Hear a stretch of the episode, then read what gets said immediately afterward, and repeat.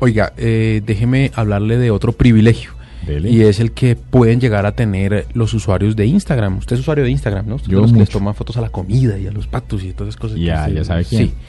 Eh, le va muy bien, me imagino usted en, en Instagram. Pues mire, eh, usted sabe que ahora todos están, todas estas redes sociales, cada vez está ese tema más competido. Y una de las cosas que están eh, tratando de hacer las aplicaciones es buscar la forma de mejorar la interacción entre sus usuarios. ¿Por qué le digo esto? Porque existe la posibilidad que a través de Instagram se puedan enviar mensajes directos.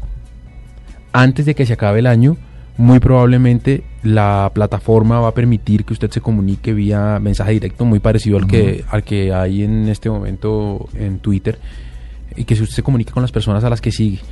Eh, por supuesto, eso sería un cambio drástico para Instagram eh, y terminaría con ese montón de aplicaciones que hay de terceros y que se han creado para pegarse a Instagram y hacer que la gente pueda hablar entre ellos. Eso es un privilegio de las personas que tengan Instagram. Muy seguramente antes de que termine el año van a poder comunicarse entre ellos a través de mensajes directos.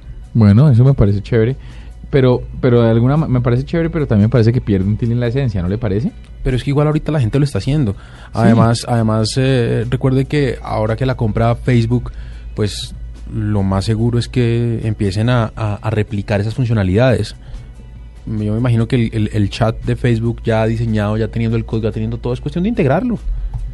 ¿Y por qué no darle a la gente de servicio para que puedan hablar entre ellos y para que se puedan comunicar? Pues me parece medio chimbo, para serle honesto. Va a ver que se vuelve un hit y acaban con un montón de aplicaciones que se han inventado para eso. Pues son dos privilegios importantes. Estoy aquí perdiendo el tiempo con el duro. Y está realmente bueno.